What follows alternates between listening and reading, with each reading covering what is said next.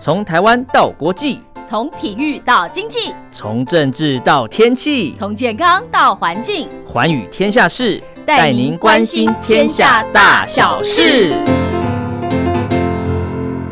谢谢收音机旁的听众朋友，选择在这个时间跟陈燕在空中共度寰宇天下事。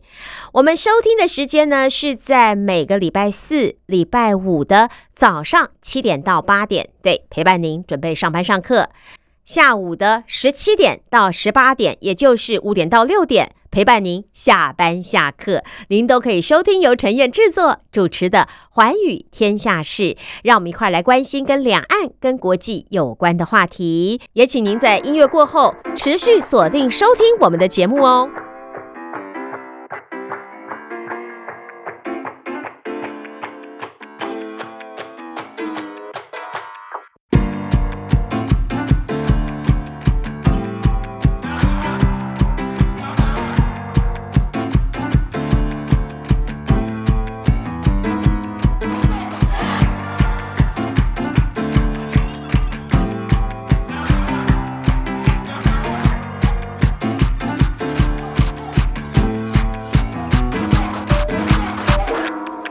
在今天节目当中呢，嗯，要跟听众朋友分享的是《金周刊》一四零六期的封面故事。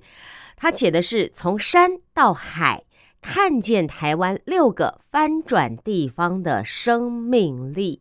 有一种幸福叫创生啊，它其实就是讲的一些比较呃，可能是偏远的或者是比较落后的地方，他们如何去翻转。好比说。可能有的地方是毒窟或者是毒品的交易的一个暗角所在，但是呢，他现在却把它盖成了台湾第一座的可可庄园啊！把这种所谓的悲情的故事呢，哎，抛诸脑后，让这样的一个小镇可以重新翻身。还有就是深藏的异乡人把。废校废弃的学校变成小农的创业场域，让没有本来没有人要的那个丑橘子哦，可以卖出十倍的价钱。诸如以上此类的故事哦，在《金周刊》一四零六期有六个这样子翻身的故事。翻转地方生命力的故事，要跟朋友分享。那我不知道今天节目是不是能够跟听众朋友，呃，从头到尾把这六个故事都讲完。我尽量啊，不行的话，我们下次有机会再说。那也欢迎听众朋友跟我们共度今天的节目时光。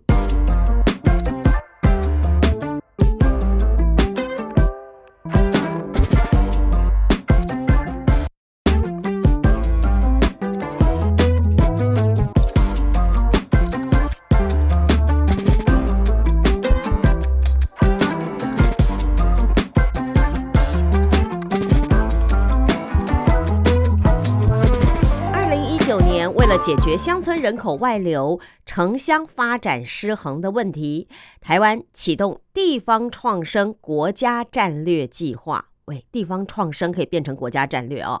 好，那么也这个计划呢，就点燃了全台乡镇振兴的火种。可没想到第二年却碰上了新冠疫情来搅局，以产业发展为核心的创生工作还没有站稳脚步，就遭遇到重击。但许多地方团队却在这股乱流中，跟社区系统紧密的连结，展现在地强韧的生命力。五年走来，各地创生团队百花齐放，农山、渔村、原乡和离岛，无处不见他们的身影。创生的主体也从青年渐渐走向全龄共创。那么，不同的世代。共同看见地方的疑难杂症，他们同样用理念和热血投入创生，以行动促成改变的可能。所以，一个个失落的乡村小镇都被翻转，人才逐渐的回流，产业复苏，在地共好不再是遥不可及的梦。好，首首先呢，我们来看看这是社区共好哦，推倒独窟，打造可可庄园。庙口南仔哈，庙口的因娜打呃，这个翻转了悲情的小镇，这是发生在云林县的土库小镇。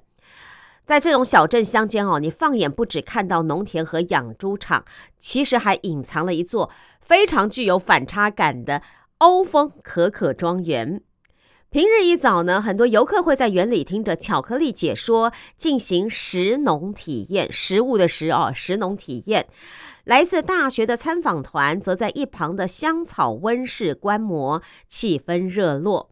这里未来还要打造餐厅、可可体验馆和巧克力学院。虽然还在起步阶段，但能见度已大开，变成了云林热门的景点。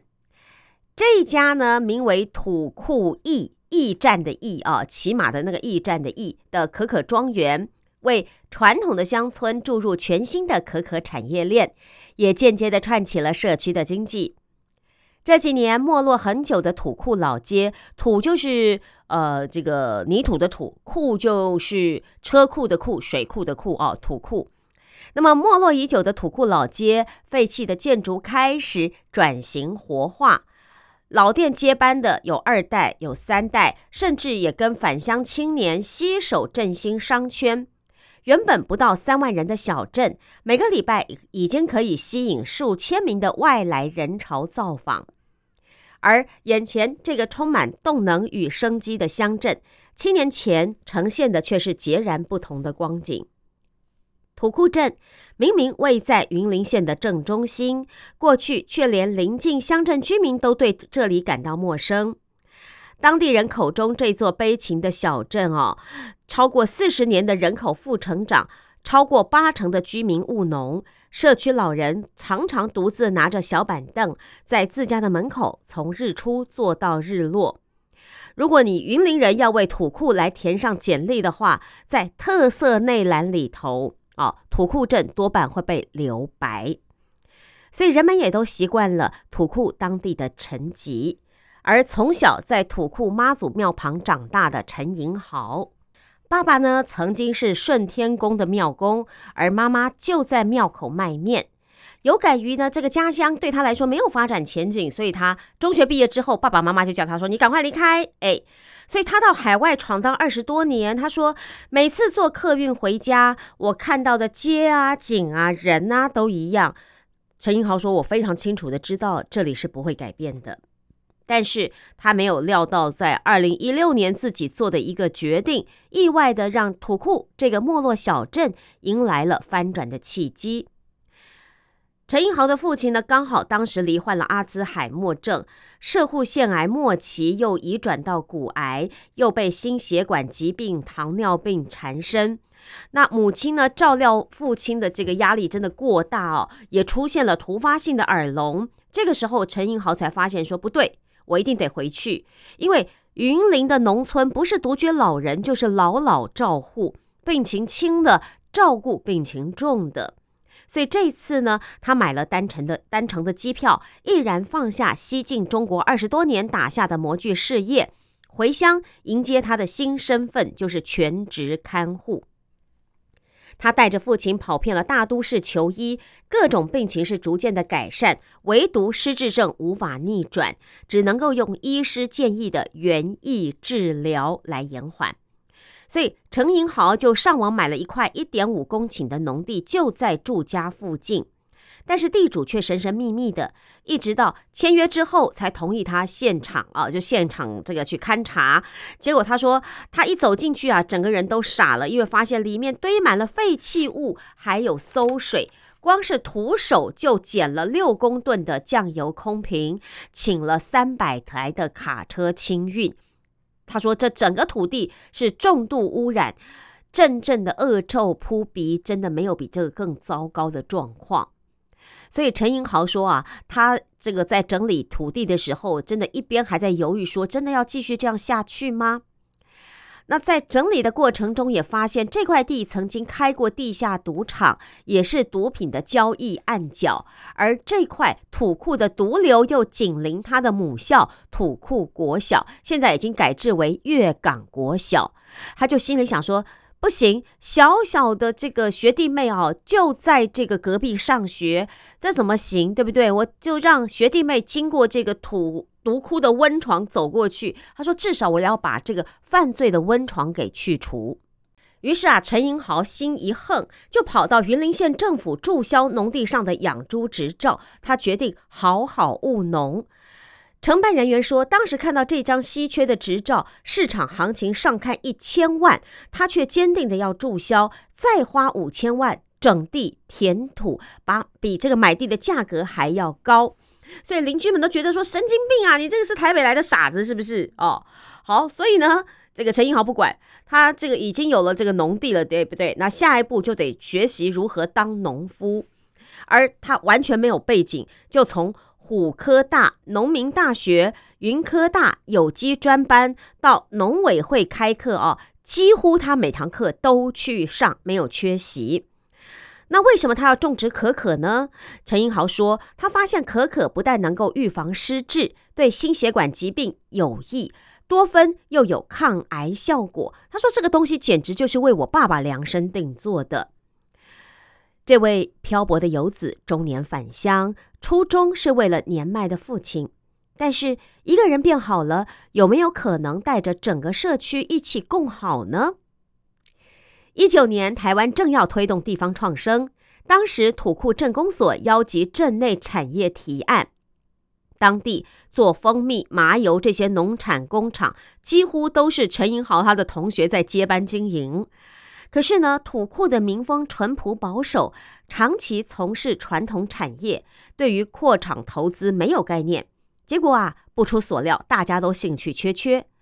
唯有陈银豪想起在日本常住的时候，曾经亲眼目睹的冲击画面。陈银豪说。我曾经到日本的一个村落，那里完全没有人住，空荡荡的一片。看着土库的发展，我的感触很深。如果有一天我的家乡没有人了，那么我的根会在哪儿呢？他知道这个又老又保守的小镇必须要注入新的思维，才能够搅动这滩死水。如果找不到既有的产业创生模式，那为什么我不打造一条全新的产业链呢？因此。就在一九年十月，陈银豪提出了土库义可可庄园创生计划，一口气擘画了十年的发展蓝图。他本着的初心是要做巧克力给爸爸吃，他坚持用比别人高二到五倍的成本制作全天然、无化学添加的顶级巧克力。对了，品质的要求呢，他也打动了同为云林出身的国际巧克力大师李宙喜。点头担任他的技术总监，而土库伊做的不只是种植可可树做成巧克力，这个园区内的智能啊，就是智慧的玻璃温室，带动了可可食农教育。而在二三年底动工的餐厅空间，预计要将园内种植的可可、美生菜还有香草都拿来入菜。接着，他还要建制可可加工厂、巧克力学院。让游客从种植、采果、剖果、发酵、日晒、烘焙到精磨精细的磨，呃，这个磨豆子哦，精磨，整个过程要让你去了解巧克力的产制过程，变成你的观光体验。当然，目前硬体还在初期的建制阶段，却已经开始带动了观光人流哦。同样，来自云林的营运总监刘美兰就观察到。现在啊，平常的游客就是一到五，大概每天都有五辆游览车。假日呢，两天就可以吸引上千人。不止散客自主前来，也有企业社团规划深度之旅，还有台北旅行社把土库驿跟顺天宫的街区纳入行程，是天天出团。你看这一座小小的可可庄园，就让平凡的小镇在全台的能见度大增。而这股翻转成真的动能，也在社区里接连迸发。二一年，就有一群返乡创业的青年和呃接班老店的二代、三代，携手成立土库好酷商圈发展协会。酷就是 C O O L 哦，酷土库好酷。那么这个商圈发展协会呢，就串联店家举办活动，振兴商圈。陈英豪说，过去没有年轻人参与。但是在土库义默默推动两年之后，他们告诉我，愿意跟我一起为自己的故乡来努力。他说这是最真实的温度，非常的感动。而推动地方创生多年的云林县计划处处长李明月就说，小镇型的经济需要有个突出的亮点，先把人潮吸引过来，之后再把人潮导流出去。他说，土库驿可可庄园的外溢效果大，成功的让游客参观完，顺势到老街区走走，品尝小吃。而现在每到假日啊，土库老街就塞车，所以镇公所现在不是担心没有人潮，而是担心没有停车哦，没有办法停车。那么依照营运总监刘美兰的这个规划呢，土库义可可庄园所在的旧糖业铁道沿线一公里内就有五个品牌特色，包括土库农会的古建筑仓库、乐米工坊的米面包观光工厂，还有可可庄园。还有鸟蛋加工厂、科营食品，还有老字号元顺芝麻观光油厂，未来有机会透过公司协力串起一条完整的观光廊道，相互加值。而小镇有了新面貌，越来越多年轻人愿意留乡返乡。今年三十三岁的石杰明，曾经短暂的进入科技业，之后拐了个弯，跨足农业领域，回到家乡当青农。啊，青人青年农民。那么三年前呢，他加入了土库义，担任了农业科技部组长。所以记者问他说：“你犹豫过吗？”石杰明说：“看到同学在科技业一年年薪破百万的时候，有羡慕一下下啦。可是他说他自己喜欢农村的步调，现在又在这里成家，进入他口中所谓的在地知名企业。他发现年轻人对于农村的想象太过局限。”其实，你只要导入新科技、自媒体，到处都是可以的发展机会。而刚满三十岁的唐小轩，则在高雄念书、工作整整十年。疫情期间，他决定要回乡，在一片传统产业工作机会中，找到了非常具有特色的可可庄园。而不久前加入土库义的主厨廖恒毅，原本是新竹福华饭店的主厨，三年前也因为云林独居母亲病重，让四十多岁的他决定抛开稳北部稳定的生活，中年返乡。而土库义就从两三个人草创，发展到现在五六十人的规模，未来预计还要扩编到上百人，在农村开创许多的就业机会。就如同云林县计划处处长李明月说的：“创生不只是年轻人的事，我们不放弃任何世代再创造自我价值的可能。那么，云林就是充满全龄创生能量的地方。所以，七年过去了，看着可可庄园从无到有，陈银豪非常真挚地说：改变不可能一朝一夕的完成，这是需要时间来酝酿。”至少从来没有人相信这个傻子有那么多的人会和我并肩同行，所以地方的氛围正在转换。那么陈英豪的土库义可可庄园计划是台湾推行地方创生的第一波提案之一，那个是一九年，也被称作为地方创生元年。行政院启动了国家战略计划，在全台湾三百六十八个乡镇市区当中，选定一百三十四个人口流失严重、经济急需振兴的山村，原乡优先推动创生的种子，也逐渐在各地萌芽了。负责统筹推动地方创生的国发会国土区域离岛发展处处长黄文燕说：“其实。”刚开始啊，他说他们也在摸索，因为政策最初的形式是编列补助款，要由乡镇地方的乡镇公所提出来，可是呢，却时常沦于地方争取硬体建设，却忽略了创生团队的需求。因此，在推行这个政策两年之后，在青年人的意见反馈下，调整为二点零版本，就是开放多元管道征案。而现在呢，就变成年轻人自己想要发想就可以提案，透过辅导中心来协助你。而为了支持青年返乡的这个系统啊，政府还成立了青年培力工作站，来让这个在地已经蹲点五年以上的母鸡，用经验协助小鸡串接地方的资源。推动五年下来，全台湾通过了一百三十件地方创生计划，累计成立八十三个青年培力工作站，收案超过七百个案件。那么，在二零二三年，国发会更端出了第一桶金计划，奖励六十三组团队各三十万元，让初期资金不稳的团队获得支援。同时呢，也因此来透过培力辅导课程，去协助团队尽快找出商业模式。不止如此。中华开发资本也响应政府的政策，推出企业加码方案，将从这当中选出十个队伍，提供企业加码奖励资金和培力课程，公司协力挺创生。国发会主委龚明鑫说：“从二一年开始，行政院在前瞻基础建设计划编列了五年六十亿元，加大地方创生推动力道。”而下个阶段更要跟企业紧密结合，并且横向串联团队，形成台湾正向的力量。政府的资源大力挹注，对创生团队固然是蜜糖，但是当补助断吹的时候，有多少团体可以存活下来呢？嗯，这才是真正的考验呢。所以休息一下，待会儿我们再继续来跟听众朋友分享《金周刊》一四零六期的。创生故事。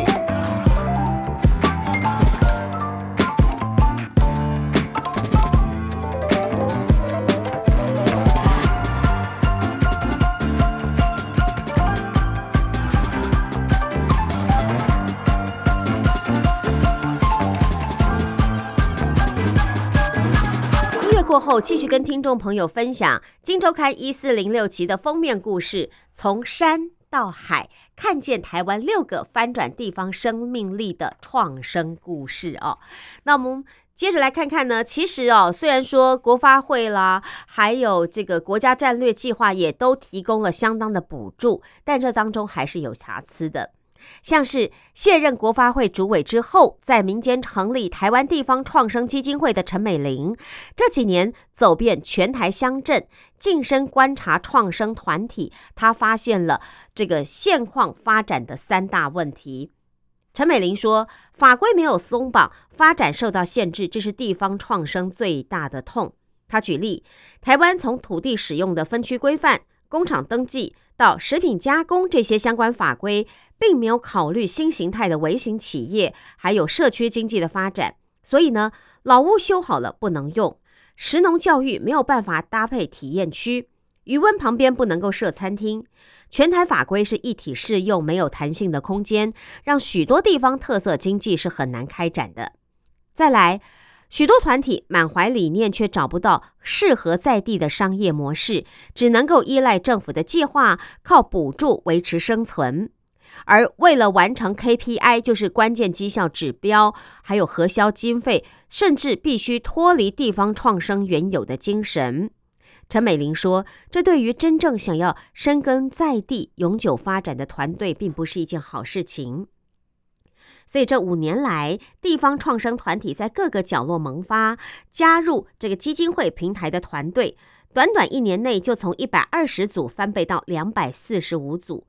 陈美玲认为，有的时候啊，一股热情太热，反而容易被浇熄。他认为，团队你其实不需要造劲，应该要静下心来思考，发掘在地的 DNA。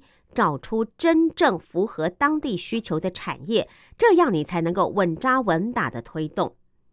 因为地方创生没有捷径，但是他乐观的相信，只要持续的推行，带动环境和氛围的改变，渐渐就可以发展成一项全民运动，自然可以从这当中修正问题。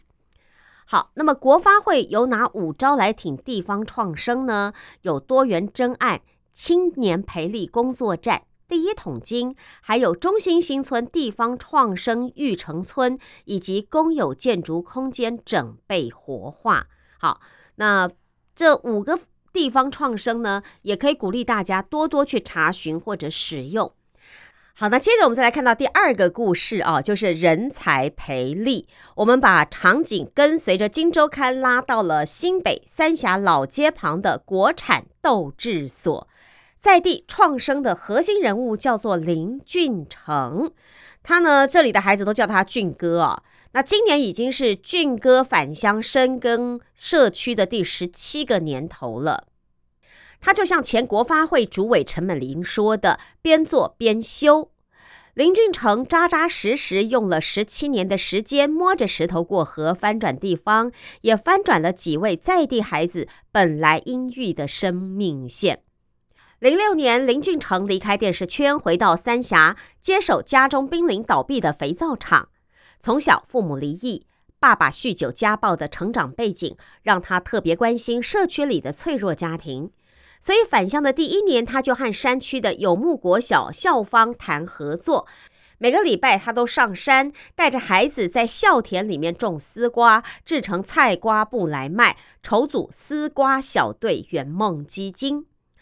而他接触的越多，看到的社区问题越深层，所以四年多后，他毅然决然的退出家业，靠着跟朋友借的钱，还有银行贷款，凑了三百万，成立了甘乐文创社会企业。甘就是嗯，甘甜的甘。哦，乐快乐的乐，文创就是文化的文，创生的创，甘乐文创。那林俊成明白，他说关怀儿少这件事情没有办法产生收益，所以你必须要找出永续的经营模式，才可以有稳定的收入，让商业跟公益并存。他曾经尝试用甘乐的艺文展演、餐饮服务营收，支应社区关怀经费。但是他说这套商业模式显然不适合三峡。他说我们假日哦请了很多的独立乐团歌手来开唱，但是市场不够大，当天的收入几乎全部都倒贴赔本，所以那四五年他亏损的很严重，每到月底就借跟朋友去借钱来发薪水，所以他非常需要找出新的开源模式。一直到他结识一群种植国产大豆的青年农民，所以他灵机一动，决定要在社区打造禾乃川国产豆制所。河就是稻禾的禾，乃就是这个颇有乃父之风的乃哦。川呢就是河川的川，河乃川国产豆制所，豆子的豆啊，制造的制豆制所，它要生产天然的盐卤豆花、豆浆、豆干这样商品。不止让青农的大豆有贩售的通路，而且还可以协助社区的家长二度就业，也可以培育青少年职能。所以这一家让土地与生命共好，同时兼顾商业可能性的豆制所就此催生。林俊成说：“地方创生的本质是解决社区问题。年轻人之所以离开家乡，是因为从小对家乡无感。他认为必须要从教育着手，带他们看见地方的特色，来产生连结。只不过，这个教育要从哪个阶段开始呢？从小学到大学离家之前的这十年呢，就是林俊成所锁定的关键十年。所以，他也在社区推动职人小学堂。”他盘点三峡的传统产业，自己设计教案带到三峡的国中小课程里。像疫情第一年，团队在三峡祖师庙前办展览，有一个国中男孩就前来跟他说：“你知道吗？三峡不只有祖师庙，还有李梅树纪念馆，还有蓝染体验。”结果林俊成就问他说：“哎，你怎么那么了解三峡？”这个小男孩说：“他非常的兴奋。原来呢，怎么样？他在国小就曾经参加甘乐道校办的职人展，念念不忘。所以林俊成说，那天他说他听到这个孩子这样说，真的很感动。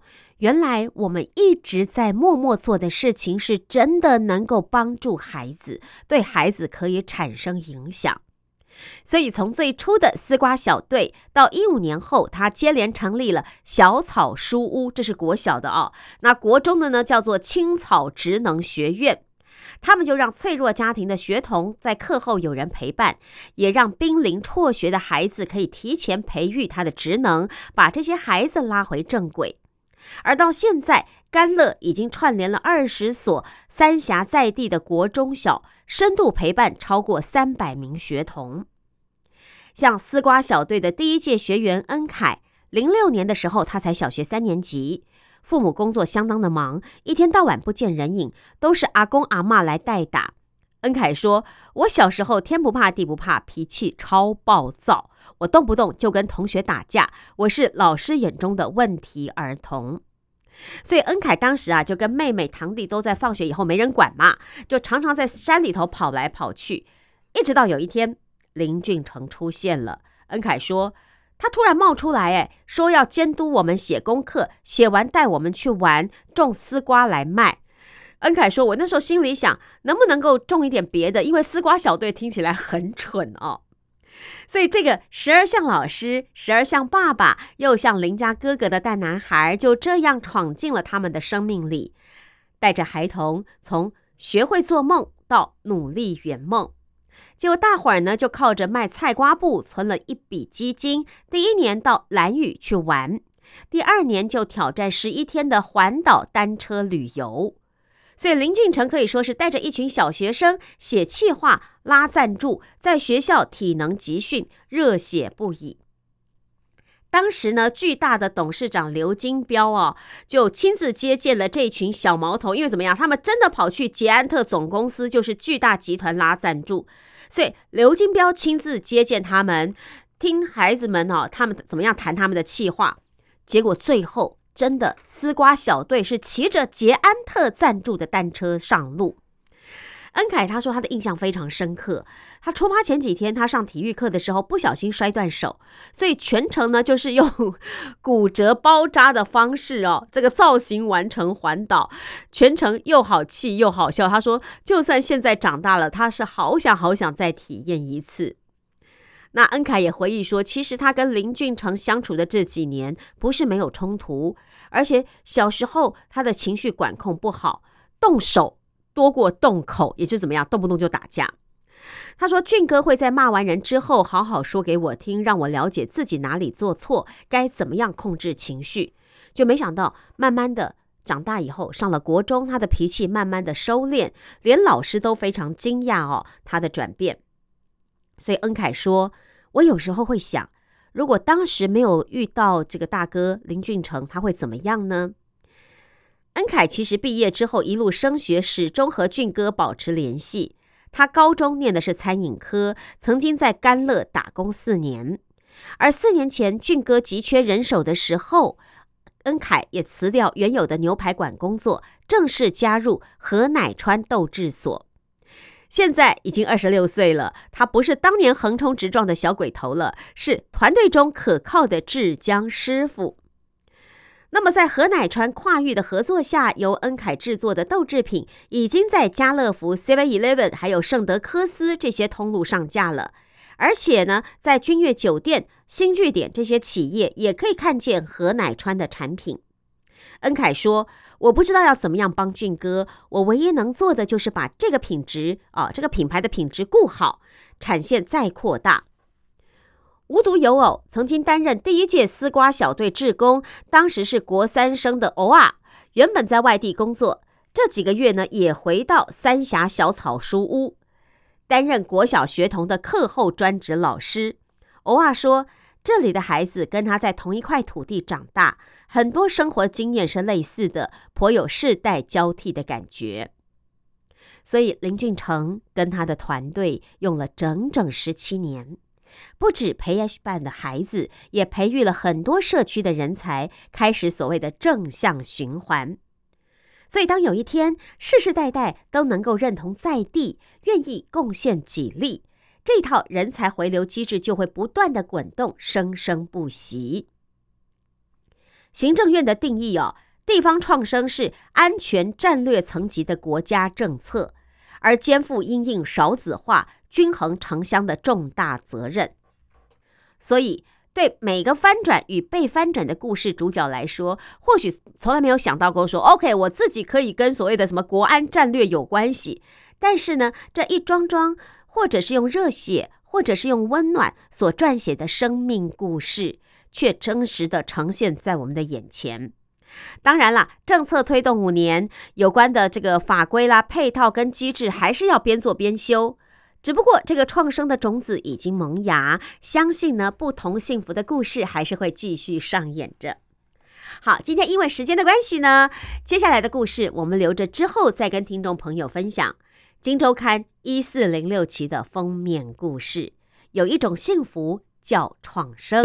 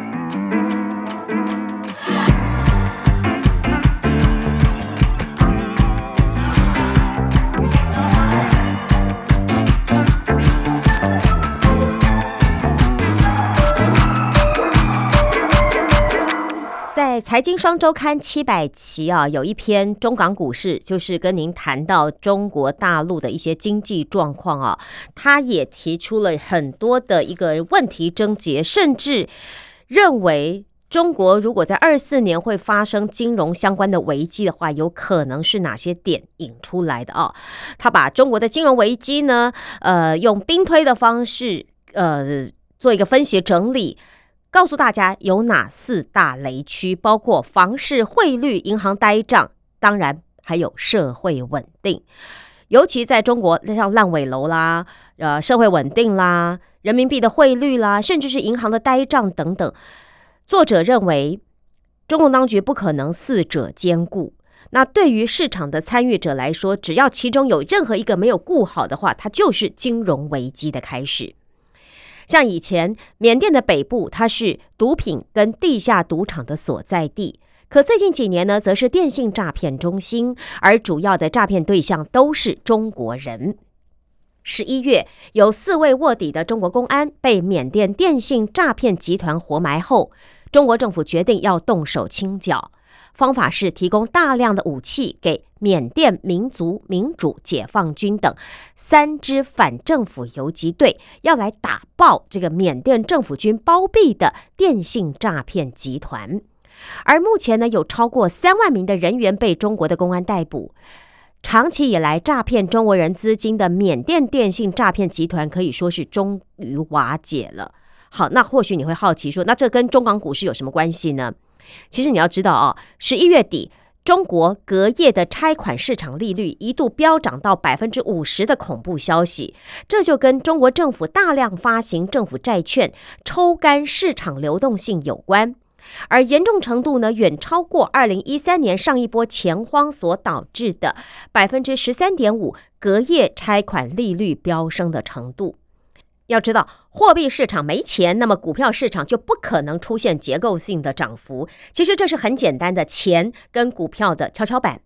那中国政府也知道，绝对不能够放任资金继续外流，任何可能的管道都要想办法堵死，包括缅甸北部的地下赌场以及电信诈骗的管道。而这场中缅边境的战争跟金融市场的稳定其实是有因果关系的。可现在的问题是，因为防范电信诈骗而被冻结的大量普通存款户的银行账户，是不是会因为 OK 诈骗集团已经被剿灭了，所以我们这些银行账户可以解冻呢？作者认为不乐观，因为怎么样，存款户的钱有另外的用途哦。根据彭博社的报道。中国政府决定推出一个白名单，上面有五十家房地产企业，这是银行可以放款援助的。这会不会触犯到先前银保监会主席郭树清定定的房地产企业放贷的三条红线呢？没有提，他只说是政府对银行的建议，然后又允许，又准备允许银行对这些白名单上的房地产企业进行短期无担保的放款。总而言之，言而总之，就是中国国家金融监管总局就是没有说清楚。而与此同时，九月以来，包括中国银行、中国农民银行、中国建设银行，在全中国的高阶管理层都有被中共中纪委带走调查的消息。各家银行谈接到这个无担保放贷的建议之后，会怎么做呢？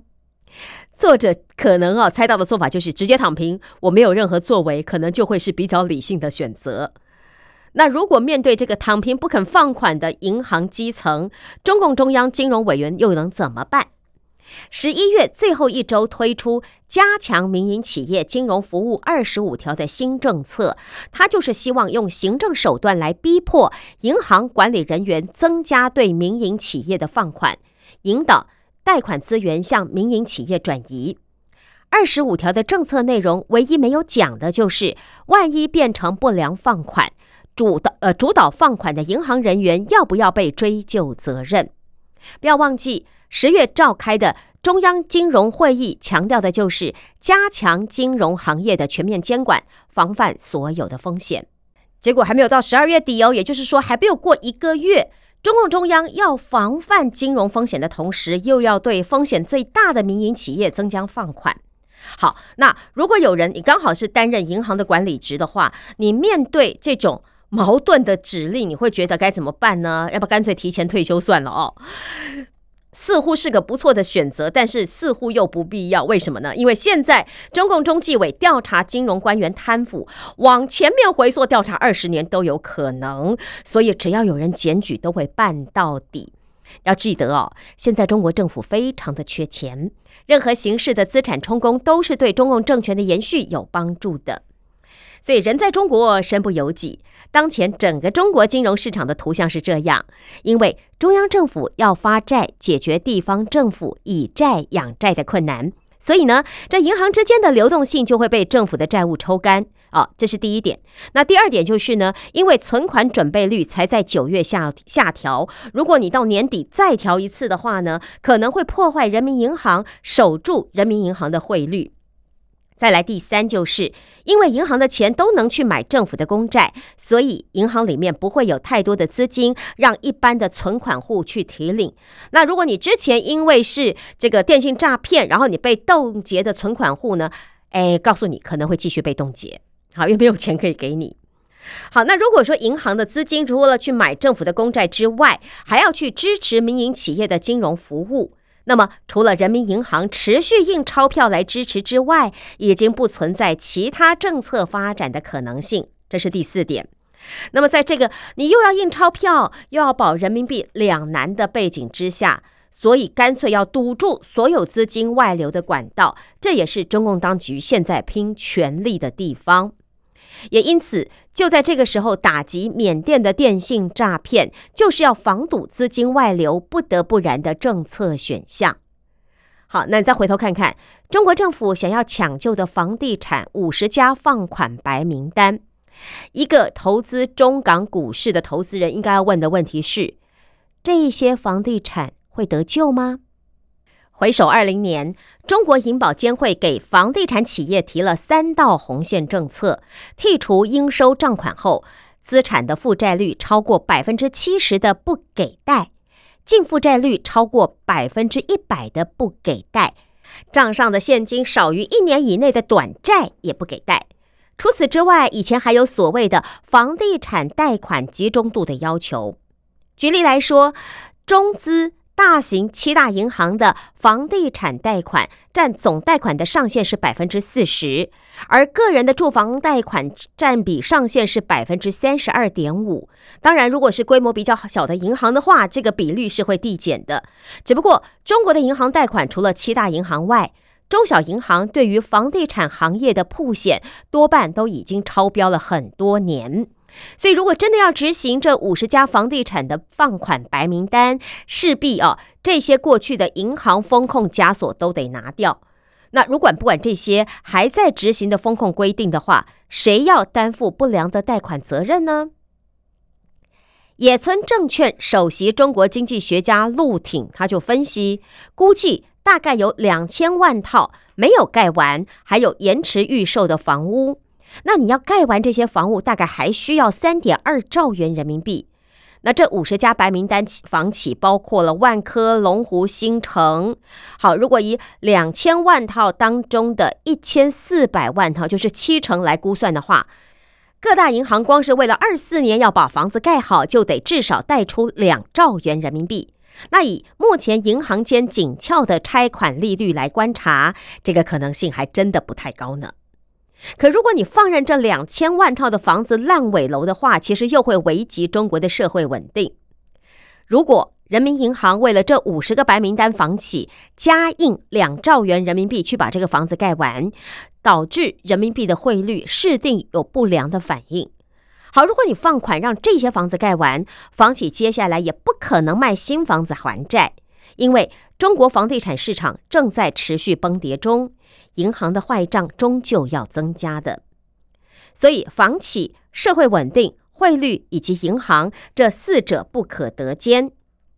中国政府目前哈，这最多四个里面只能顾一个，运气好的话，也许是两个。那只是啊，作为如果你是金融市场的参与者的话，你要知道，这四个当中只要有一个没有顾好，就是金融危机的开始。那如果天气的关系来看的话，黄河以北要动工，大概是每年的三月中以后，所以中国政府真正的考验会落在二四年的第二季。中共中央金融委办公室主任目前是由国务院总理李强接任，而这个单位的成立原本就是要分掉国务院总理管理的金融权限。先是要亲自抓金融决策的习总书记呢，现在居然愿意把这个关键位置让给总理发挥。外界有两个猜测了哦，一个就是习总书记雍容大度，愿意放权让手下发挥；第二个呢，可能就是不好，就是 二四年可能会是一个金融危机的甩不掉的锅，所以他必须先甩给总理。那不管是哪一个，对于中国政府来说，这四个问题没有一个是简单的，所以不管是烂尾楼也好。包括社会的稳定，包括人民币的汇率，包括银行的呆账，其实它是环环相扣的。千亿法真的是会动全身呢。财经双周刊七百期的中港股市篇，跟您分享到这儿。